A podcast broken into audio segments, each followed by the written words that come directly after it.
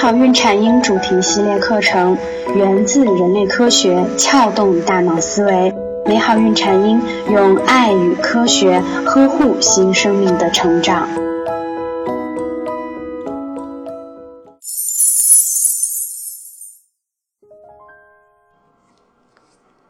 大家好，我是缇娜。缇娜知道，对于很多产后新妈妈来说，减肥可是一个头等大事儿。所以，缇娜今天和大家来聊聊产后减肥难减的究竟是什么呢？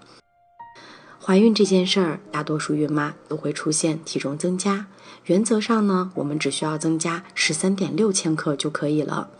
那么这十三点六千克分配下来，在额外的血液和体液中会占三点六千克，宝宝呢大约会占三点四千克，扩大的子宫是零点九千克，羊水是零点九千克，乳房增大是零点九千克，胎盘是零点七千克。那么除此之外呢，剩下的三点二千克都是额外的脂肪储蓄。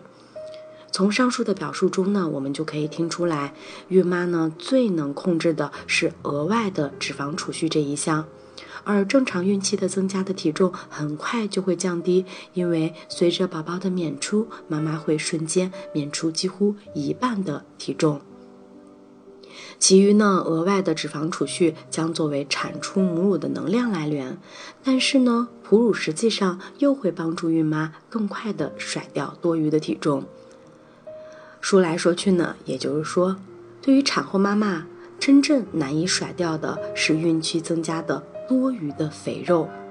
整个孕期怀孕所需要的脂肪也就是那么多了，其余增加的重量呢，都可以被称为多余脂肪。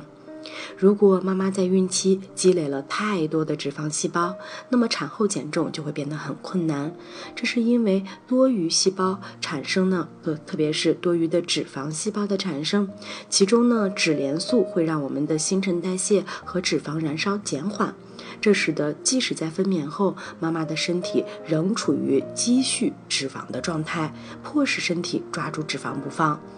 怀孕时呢，增加的过量脂肪细胞越多，减掉它们需要的时间就越长。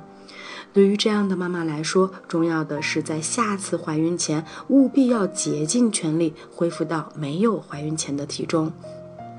如果妈妈做不到，那么连续两次怀孕留下的脂肪很可能就会一直伴随她们。